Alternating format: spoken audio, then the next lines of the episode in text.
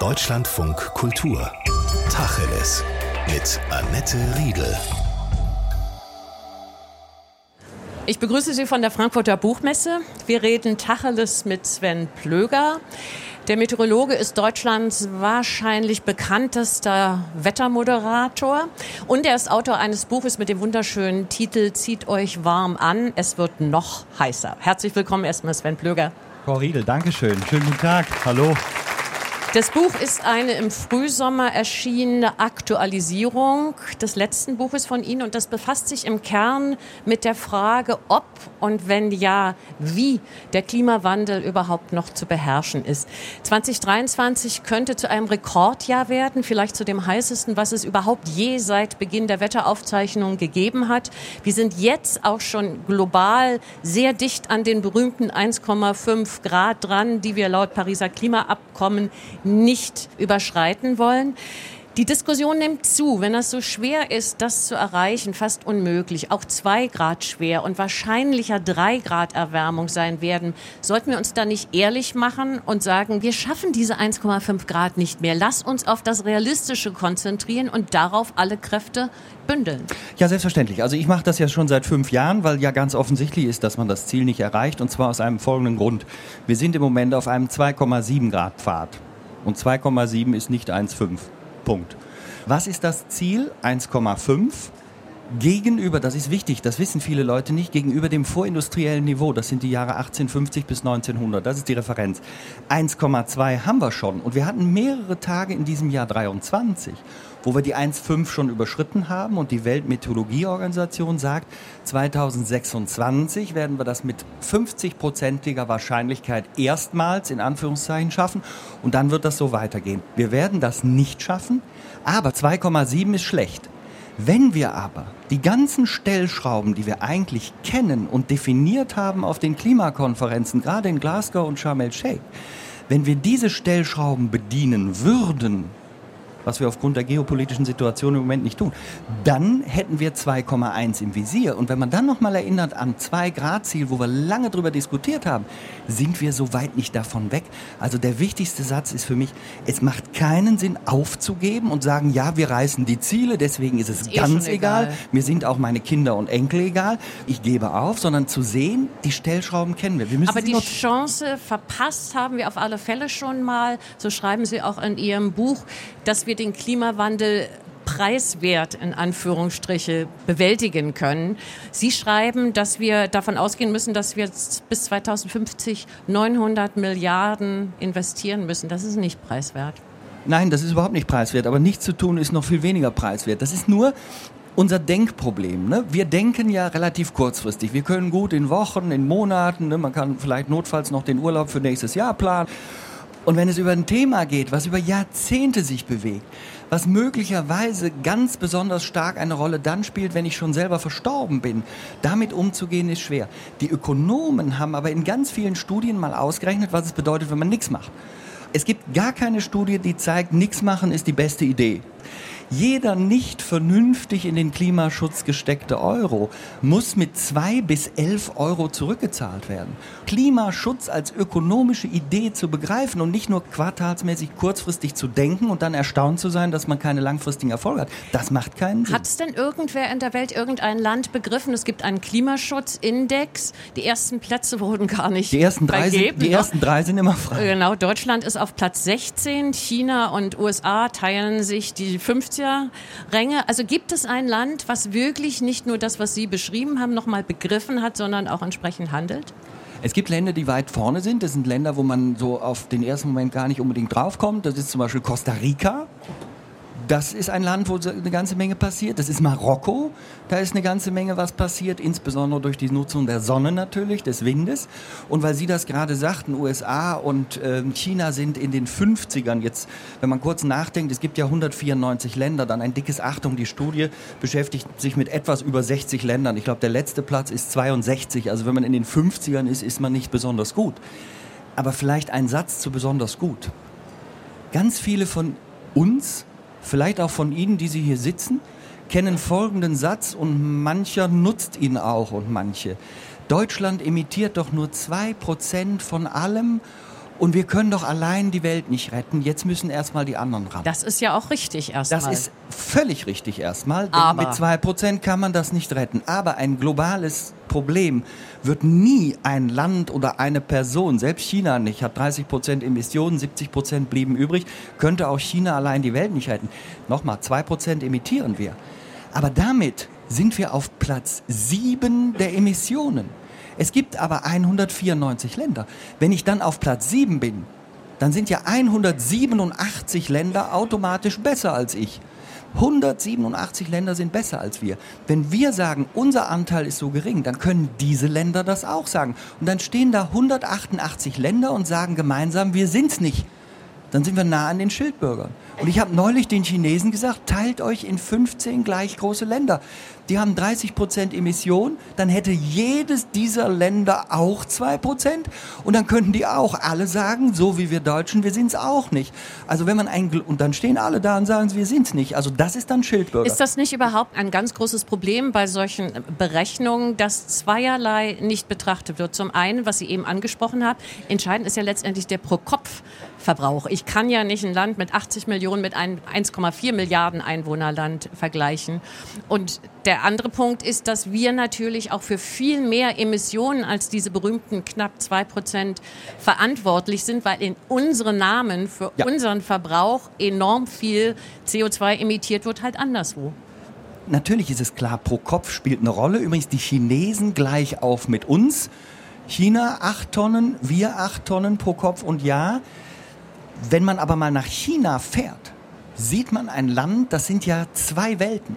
Sie haben die großen Städte, die großen Metropolen an den Küsten Shanghai oder weg von der Küste Peking und dann haben sie das Hinterland. Da imitiert man überhaupt nichts, da ist auch nichts. Das heißt, es gibt riesige Unterschiede und es gibt Unterschiede der Länder. Also China Deutschland 8, die Amerikaner 16 Tonnen. Es ist aber so, die Menschen in Burundi sind bei Achtung 0,03 Tonnen pro Kopf und Jahr. Wir können froh sein, dass es diese Menschen gibt im Sinne der Emission weltweit, aber ich möchte nicht in Burundi leben. Wichtig, um das 2-Grad-Ziel zu erreichen und mit der Vorstellung, dass eine Welt gerecht sein möge, was sie ja hochgradig nicht ist, dann dürfte jeder Mensch zwei Tonnen pro Kopf und Jahr emittieren. Wenn man also bei 8 ist, stellt man fest, das ist größer 2 und damit schlecht. Wenn man die 10% der reichsten Menschen mal rausnähme, und den Rest, die 90 Prozent von ihren Emissionen her beurteilt, kommen wir auf 2,7 Tonnen. Das ist nicht mehr ganz so weit weg von zwei Tonnen. Also es ist ein Reichenproblem Ja, ja, natürlich. Die Reichen machen den Klimawandel. Punkt. Aber das ist ein sehr einfacher Satz, der hilft auch niemandem, weil reiche Menschen tun manchmal auch gute Dinge. Das muss man schon sagen, manchmal aber auch nicht. Aber diese 10% Verbleibenden heben die 2,7 auf 5 Tonnen an. Und deswegen sage ich manchmal den Satz, die Hauptverursacher, je reicher, desto mehr Emissionen. Ein Deutscher 8 Tonnen, ein Millionär aber 100 Tonnen und jemand, der 20 Millionen hat, ne? Das ist das, was ich pro Wettersendung zum Beispiel bekomme. Und ich für jede Moderation? Ja, ja, natürlich. Also das sind wir, um uns mal kurz vorzustellen an der Stelle. Nein, war natürlich kompletter Scherz. Aber mit 20 Millionen bin ich in einem Bereich von 2300 Tonnen. Wenn ich das so hochrechne, komme ich immer zu dem Ergebnis, diejenigen, die Hauptverursacher sind, das wäre hier auch das Kapital, dann müssen die natürlich an der anderen Stelle eben auch den Schaden eher zahlen als die, die das möglicherweise gar nicht können. Aber so ist unsere Welt leider oft. Jetzt hat sich Deutschland das gesetzlich verbindliche Ziel gegeben, bis 2045 klimaneutral zu sein. Und es zeigt sich ja eindeutig, wenn wir den jetzt beschrittenen klimapolitischen Weg so weitergehen, erreichen wir das nie und nimmer. Wir werden das Ziel krachend verfehlen, auch das 1,5 Grad Ziel. Jetzt ist eine der entscheidendsten Fragen, wer ist dafür verantwortlich, dass nicht mehr getan wird. Denn was zu tun ist, wissen wir. Ich nenne Ihnen mal drei mögliche Schuldige und Sie geben Ihr Votum ab. Sie und ich, also wir alle, Sie und ich, also wir alle. Das Wir war alle? gut, das. Wort also hat mir da die, gut gefallen. die Politik oder die Wirtschaft. Das ist ja keine Oder-Frage. Also zunächst mal sind wir acht Milliarden Menschen auf einem Planeten alle zusammen und müssen uns organisieren. Hätten wir einen nagelneuen Planeten und würden alle da jetzt so drauffallen, würden wir unsere ganze Infrastruktur, unser ganzes Wirtschaften, alles anders machen, weil wir sehen, dass es so nicht dauerhaft gut funktioniert. Wir nutzen die nachwachsenden Ressourcen von 1,8 Erden und haben eine. Deswegen ist es nicht, die Schuldigen sind da oder dort zu suchen. Die ganze Gesellschaft verhält sich so, dass die Emissionen zu hoch sind, die Rahmenbedingungen, die politischen stimmen nicht. Es darf doch nicht sein, dass derjenige, der die Umwelt am stärksten verschmutzt, auch am reichsten werden kann. Das ist ein banaler Satz, aber wir haben nicht die ausreichenden Rahmenbedingungen. Das ist aus meiner Sicht, das ist aus meiner Sicht tatsächlich die Verantwortung der Politik, hier das zu tun. Aber jetzt ein dickes Achtung. Dass Deutschland die Klimaziele verfehlen wird, ist ebenso klar wie schlecht. Ich verstehe es auch nicht, weil wir hätten mehr Möglichkeiten. Aber auf der anderen Seite muss auch ein Satz klar werden. Wenn man schon sagt, dass es ein globales Problem ist, dann sagt man ja auch, es gibt nur globale Lösungen. Und jetzt kommt mal der Blick in die geopolitische Welt der heutigen Zeit. Wir haben eine Entwicklung, die ist für mich höchst unerfreulich. Also neben diesen fürchterlichen kriegerischen Dingen, die wir da durch den Angriffskrieg von Russland oder jetzt den Terroranschlag der Hamas haben. Aber wir haben auch den Wettstreit Demokratie-Autokratie. Man sieht den Wettstreit. USA und China sind die größten Emittenten dieser Welt. Also wenn zwei zusammenkommen müssten, um hier Strecke zu machen in die richtige Richtung, müssten das die sein, die jetzt die Widersacher sind wir hatten eine Energiekrise, wir haben jetzt eine Finanzkrise durch die wachsenden Zinsen, weil wir durch Corona so viel Geld haben rauspumpen müssen. Das heißt, am Ende ist dieser Krisenmodus auch etwas, was mir große Sorgen macht. Wir haben die ganzen Belastungen und suchen nach einem Ausgang. Und das ist auch eine Gefahr, wenn man Unsicherheit hat, wenn man das Gefühl hat, da ist ein Kontrollverlust, wir wollen wieder zurück in eine klarere Welt. Und dann ist das immer ein Moment, wo Populisten Vormärsche haben. Das sehen wir auch in Deutschland. Als ich jung war, habe ich immer das Gefühl gehabt, Demokratie ist ganz selbstverständlich da. Mittlerweile habe ich das Gefühl, diese Sicherheit gibt es so nicht. Die müssen wir uns erhalten und erkämpfen. Also weg vom Populismus, hin zu Lösungen, zu Ideen. Das halte ich für wichtig. Sie hören Deutschlandfunk Kultur. Wir sind heute auf der Buchmesse in Frankfurt und wir reden Tacheles mit dem Meteorologen und Wettermoderator Sven Löger. Ja, die Politik, da waren wir gerade, die Verantwortung, auch die große globale Politik. Und ja, dazu sollten wir auch noch ein paar Sätze mehr sagen. Aber ich würde gerne noch bei Ihnen und mir, also uns allen bleiben, bei den Bürgerinnen und Bürgern. Natürlich ist Klimaschutz keine Privatsache, aber es ist auch Privatsache. Das heißt, dieser, dieser Spruch, der so destruktiv wirkt, zu sagen, was kann ich als Einzelner schon tun und die Politik soll das bitte mal richten, das ist doch auch etwas, wo wir theoretisch uns davon verabschieden sollten und das irgendwie nicht tun. Das hat auch Gründe. Einer der zentralen Gründe liegt in ganz weiter Vergangenheit. Die Evolution. Die Evolution hat uns erfunden als Lebewesen, die Kräfte sparen wollen, die Energie sparen wollen, damit die Kraft zur Verfügung steht, wenn beispielsweise der Säbelzahntiger kommt. Das kommt heute nicht mehr oft vor, aber dann möchte ich die Kraft haben, schnell weglaufen zu können. Dann überlebe ich nämlich und das ist ein evolutionär klarer Aber der Vorteil. moderne Mensch will einfach auch Spaß. Ja, das ist, das nicht ist nur in Ordnung. überleben das ist und in das Ordnung. führt ja. natürlich auch zu Nein, vielen es geht aber um einen ganz anderen Gedanke. Der Gedanke ist, also die Evolution hat uns so erfunden, dass wir Energie in uns halten. Deswegen sind wir Gewohnheitstiere. Wir versuchen immer die gleichen Dinge zu tun, um zu verhindern, dass wir übermäßigen Einsatz zeigen müssen. Denn das spart die Energie und lässt uns weglaufen. Jetzt haben wir ein anderes Problem.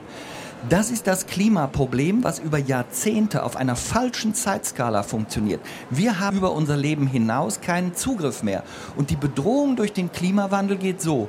Irgendwo passiert irgendwann irgendjemandem irgendwas. Na toll. Das ist nicht konkret und das führt genau dazu, dass wir abwarten. Wir sagen, na ja, betrifft mich das denn? Kommt das wirklich so schlimm? Hat die Klimaforschung recht?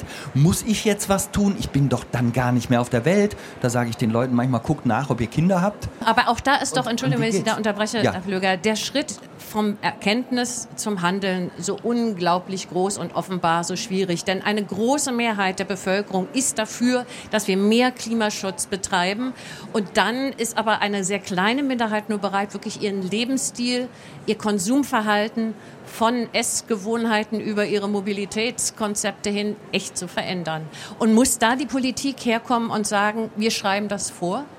Jetzt kann man natürlich hingehen und könnte mal versuchen, äh, eine Partei, die jetzt sagt, so, wir machen das jetzt nicht mehr per, äh, ihr dürft euch selber aussuchen, was ihr macht und seid bitte klimafreundlich und dann sind die Leute das gar nicht. Wir machen das per Dekret.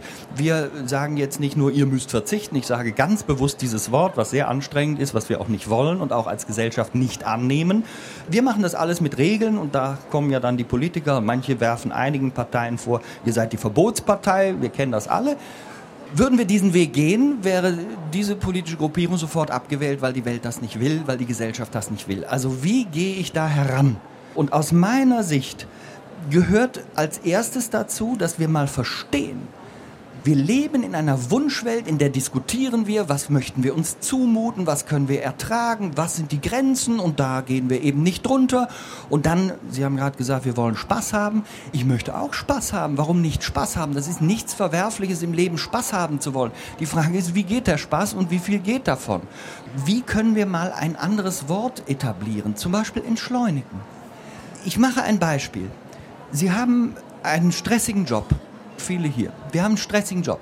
Wir leben heute in der Welt der schneller, höher, weiter, mehr. Deswegen steigen die Emissionen. Wir sind gegen Verzicht, wir möchten viel erleben, wir möchten Spaß haben. So, jetzt haben Sie einen sehr anstrengenden Job. Jetzt wollen Sie Urlaub machen und Sie planen für Ihren Urlaub eine Fernreise, fliegen irgendwo nach Asien, haben das Gefühl, da möchte ich aber ganz viel sehen. Deswegen gehe ich noch kurz nach China, nach Japan, besuche noch drei Inseln, mache zwei Tage Tauchen, dann mache ich noch einen Rundflug, einen Hubschrauberflug und gehe noch zwei Tage an den Strand und dann fliege ich über drei Großstädte wieder zurück und das mache ich in drei Wochen. Da kann man sagen, jetzt habe ich richtig viel erlebt. Was man aber auch sagen kann, man wird so gestresst und niedergeschlagen sein, um völlig urlaubserschöpft in den wieder anstrengenden Alltag zu kommen, dass man zwar schneller, höher, weiter, mehr bedient hat, aber wahrscheinlich auch alles von der Reise, alle Eindrücke durcheinander geraten und mal alles vergessen hat. Gegenentwurf, Entschleunigung. Ich möchte nicht alle Leute in die Alpen schicken, weil da bin ich auch so gern. Es sind dann zu viele. Aber drei Wochen entschleunigten Wanderurlaub, wenn man das mag, durch die Natur gehen, an den Seen, an den Flüssen, mal zelten, das Wetter genießen, die Wolken genießen, die Tiere genießen, plötzlich ganz entschleunigt. Nach diesem Urlaub werden Sie fünf bis acht Wochen vollkommen entspannt arbeiten, egal was passiert. Das heißt, wir müssen eine Haltung generieren.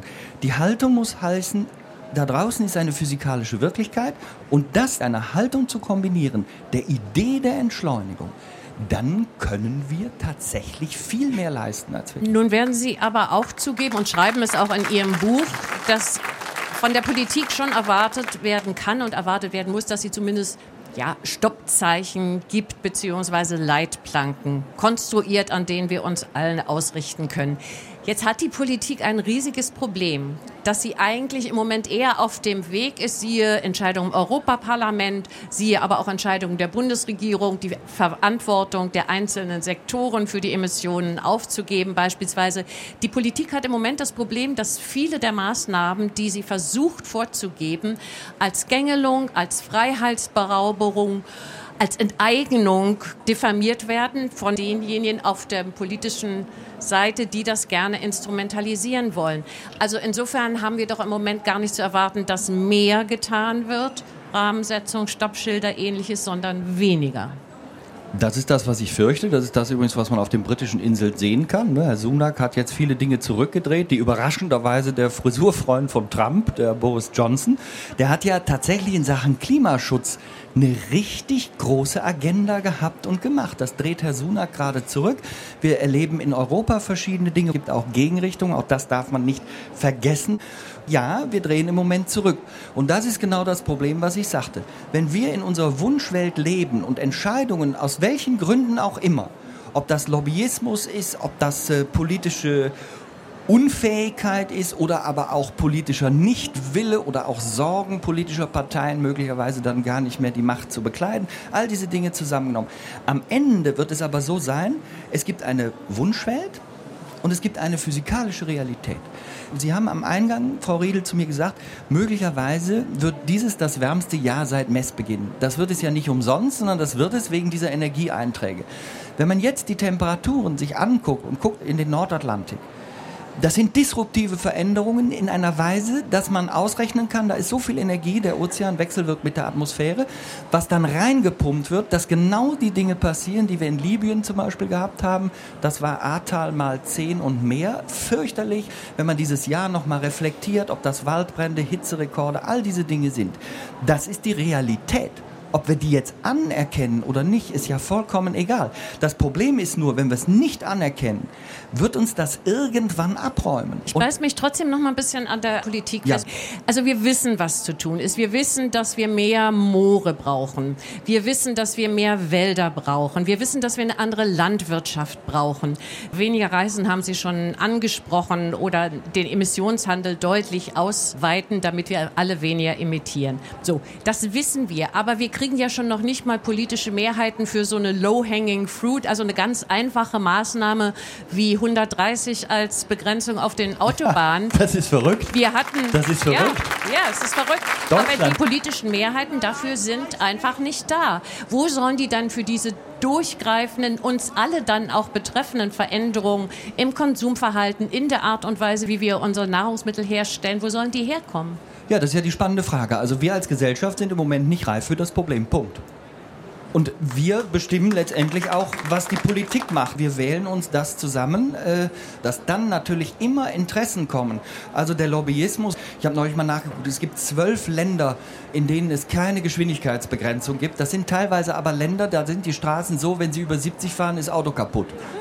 Deutschland ist das einzige Land, was in dieser Größenordnung agiert und das ist der Erfolg des Lobbyismus, der hier immer noch, Deutschland, Autoland, funktioniert. Es ist ja nicht schlecht, dass man Autos herstellt. Man muss nur modern und schneller sein in den Ideen, in den nachhaltigen Ideen. Herr Wissing hat irgendwann mal diesen absurden Satz geprägt, ja, für sowas haben wir nicht genug Schilder. Ja, hat er gesagt. Also so wurde es mir zumindest transportiert. Er hat es nicht mir Daher kommt persönlich der Begriff gesagt. Schildbürger. Ja, Schildbürger. Und das sind Dinge, die müssen wir tun, wohl wissend, dass wir damit die Welt nicht retten. Aber wenn man viele kleine Dinge tut, gibt's was Großes. Ein Riesenproblem, was wir haben, ist, jeder Einzelne, der jetzt klimafreundlich agiert, sieht ja nichts davon. Aber ich halte mal fest, Sie haben auch die Idee, wo die politischen Mehrheiten für die dann nötigen Maßnahmen herkommen, im Moment nicht. Nein, die hat gar keiner, die kann auch gar keiner haben. Also das ist ja, aber das ist doch fatal. Ja, natürlich ist das fatal, aber das ist ja das, was wir sehen. Wir müssen uns als Gesellschaft entwickeln und dem Problem stellen und feststellen, dass die Wunschwelt nicht die Wirklichkeit ist. Solange wir die nicht anerkennen, werden wir auch Dinge so tun, dass wir nicht weiterkommen. Wo sind die Stellschrauben? Eine Stellschraube ist möglicherweise menschliches Leid. Ich habe nur Fragezeichen, weil am Ahrtal haben wir gesehen, wir werden immer wieder davon sprechen, es war ein schreckliches Ereignis und doch kann man beobachten, dass sich Deutschland nach diesem Ereignis nicht im Grundsatz umgestellt hat oder auch anders gesprochen überhaupt nicht. Wir sehen jetzt in Libyen, wir sehen die anderen Unwetter, wir sehen Bilder von menschlichem Leid, die Reaktion fehlt. Der zweite Punkt ist beispielsweise der finanzielle. Ich sagte eben die Studie mit 2 bis 11 Euro. Nehmen Sie nur mal das Unwetter, was wir im Juli, haben fast alle vergessen. Slowenien, ein Gewitter, zieht so durch Slowenien, dass der Sachschaden durch ein Gewitter bei einer halben Milliarde Euro liegt. Ahrtal 40 Milliarden Euro.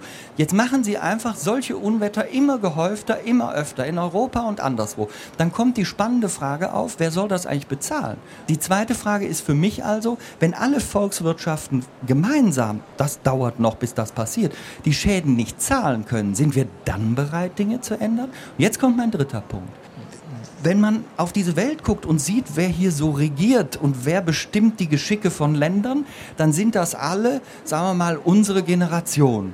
50 plus. So, wir haben eine gewisse Erlebenswelt, wie die Welt funktioniert, eine gewisse Vorstellung. Jüngere Menschen, ich sehe das. Und wenn es nur den Führerschein angeht, wo viele junge Leute sagen, brauche ich gar nicht, ich kann mich so bewegen. Wenn jüngere Menschen Entscheidungen treffen, also zum Beispiel Stadtpolitik, wenn sie selber kein Auto fahren, werden sie nicht unbedingt eine Autostadt erzeugen, sondern vielleicht andere Gedanken in den Mittelpunkt stellen. Der Wechsel hin zur jüngeren Generation, also da sind jetzt nicht alle Fridays for Future Leute, natürlich nicht. Aber wenn der Gedankengang ein anderer ist, kann das bewirken, dass wir am Ende vielleicht spontan mal nicht lineare positive Veränderungen haben. Auf der Welt können immer wieder Dinge passieren, die plötzlich sind und die auch mal erfreulicherweise sich zum Guten Und nun sind wir ja alle Konsumenten. Wir imitieren, aber wir verbrauchen und wir kaufen auch. Und da sind wir wieder bei der Verantwortung von Bürgerinnen und Bürgern. Politik haben wir schon gesagt, können wir im Moment nicht so wirklich drauf verlassen. Welche Verantwortung hat denn die Wirtschaft? Die soll gedeihen und wachsen und wenn die sich Richtung nachhaltiger, klimafreundlicher verändern soll, dann ist es wieder unser aller Verantwortung als Konsumenten.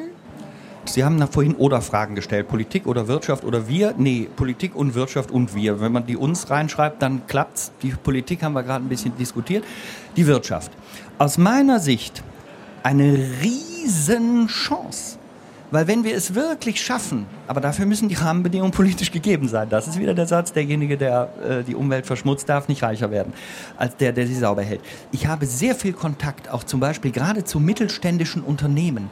Da erlebe ich oft, dass Firmengründer, die nach dem Krieg ein Unternehmen gegründet haben, Familienunternehmen oder kleine Unternehmen, mittelständische, die wirklich sehr über das Thema nachdenken. Da wird viel investiert, da werden viele Gedanken auch gewälzt. Wie können wir nachhaltiger werden. Und wenn wir das dann in die kostengünstigere Entwicklung drücken könnten, das braucht Entscheidungen, dann wird das eine ganze Menge schaffen. Das heißt, die Stellschraube liegt ja in der Wirtschaft, weil da wird emittiert und Mobilität. Es gibt auch eine Menge Stimmen, die sagen, auch der Journalismus, die Journalisten haben eine Verantwortung. Und da gibt es unterschiedliche Haltungen dazu. Die einen sagen, das ist viel zu neutral. Ihr müsst eine Art transformatorischen Journalismus machen, also diese Veränderung begleiten, anstoßen, verstärken. Und die anderen sagen, jetzt hört doch mal auf mit ihrem Missionieren, wie der Plöger das jetzt auch schon wieder macht. Und mit eurem Alarmismus, ihr müsst neutraler sein. Man muss neutral sein, Punkt. Äh, Sind bin, Sie ja aber nicht. Äh, doch, ich habe eine Haltung, aber ich bestimme nicht, was andere tun sollen. Wenn ich sage, dass die Politik im Moment eine Unklarheit hat und begründe, warum ich glaube, dass man im Moment bestimmte Dinge nicht schafft, habe ich nicht missioniert, ich habe nicht ideologisiert, ich habe versucht, die Wirklichkeit physikalisch zu übersetzen, mit der Wunschwelt in einen Kontext zu setzen. Ich bin kein Missionar und kein Ideologe. Aber Sie haben mich nach dem Journalismus gefragt. Journalismus hat schon den neutralen Blick zu walten. Aber was ist neutral? Wenn ich über das Klimathema berichte, dann geht es darum, dass ich das, was wir als wissenschaftliche Erkenntnis durch Studien nachweisen oder überprüfen können, das muss die Grundlage sein des journalistischen Arbeitens. Um ein einfaches Beispiel zu geben, wenn ein Klimaforschungsleugner, der in der siebten Klasse im Physikunterricht stark gefehlt hat und deswegen heute irgendwelche fantasievollen Dinge zusammenbringt, die inhaltlich komplett jenseits von Gut und Böse sind, dann hat aus meiner Sicht der Journalismus das auch zu bewerten. Das ist so, als bitte ich hier zwei Leute auf die Bühne. Der eine sagt, die Erde ist eine Kugel, der andere sagt, die Erde ist eine Scheibe und jetzt fangen wir mal an, neutral zu diskutieren. Nein, das ist keine neutrale Diskussion, weil der mit der Scheibe ist falsch. Und wer über den Klimawandel einfach unwissenschaftlichen Unsinn erzählt, liegt falsch und das kann nicht die Grundlage des Journalismus sein. Zum Schluss noch eine letzte Haltungsfrage, Sven Plöger. An den Aktivisten von der letzten Generation scheiden sich die Geister. Für die einen sind das sogar Ökoterroristen und selbst wenn man nicht so weit gehen will, so sagen die Kritiker schon, da passiert Nötigung, da werden Mittel verwendet, die nicht der Sache wirklich dienen und die anderen sagen, ja, der Zweck heiligt, wenn nicht alle, aber so doch viele Mittel. Sind Sie eher Camp letzte Generation oder Camp Fridays for Future? Also ich wäre eher Camp Fridays for Future, aber wir sehen auch bei Fridays for Future, dass man im Moment wenig vorankommt. Die Last Generation hat in der medialen Aufmerksamkeit Fridays for Future ein bisschen abgeräumt, um es mal so zu formulieren. Jetzt aber mal der andere Gedanke. Da sind junge Menschen, die sind jetzt 20, 25 Jahre alt. Die wissen, was die Klimaforschung sagt. Wir merken die Veränderung. Wir sehen die Wälder, wie sie vertrocknen. Wir sehen viele andere Dinge. Jetzt stehen da junge Leute mit 20, 25. Es gibt viele psychologische Untersuchungen, die da sagen, Klimaangst ist mittlerweile ein wirklich großes Thema. Diese jungen Menschen haben Angst und fragen sich, wo soll das hingehen? Und jetzt wollen sie das ändern und sehen eine hochgradig bräsige Gesellschaft, das Einzige, was wir im Moment schaffen weltweit, ist eine Reduktion der Zunahme der Emissionen. Wir haben keine Abnahme, das nimmt immer noch zu. Wir haben die höchsten Emissionen überhaupt jetzt, wo wir so viel diskutieren. Das ist ja absurd. Wenn diese jungen Leute das sehen, dass sie sich die Frage stellen, wie können wir die bräsige Gesellschaft verändern, das kann ich sehr gut verstehen. Wir sind hier in Frankfurt, ne, Startbahn West. Das waren auch keine friedlichen Demos, wo die ganze Gesellschaft gesagt hat, ja, das ist aber gut, was die da machen. Sondern man hat sich wahnsinnig aufgeregt. Also demonstrieren führt auch immer zu Streitbarkeiten, aber bei so einem für alle wichtigen zentralen Thema ist es schwierig, wenn Demonstrationen dazu führen, dass immer mehr polarisiert wird und immer mehr Menschen sich auch davon abwenden. Sagt der Meteorologe und Wettermoderator Sven Plöger in diesem Tacheles von der Frankfurter Buchmesse. Vielen, vielen Dank. Ja, vielen lieben Dank. Es hat mich sehr gefreut. Danke, Frau Riedel.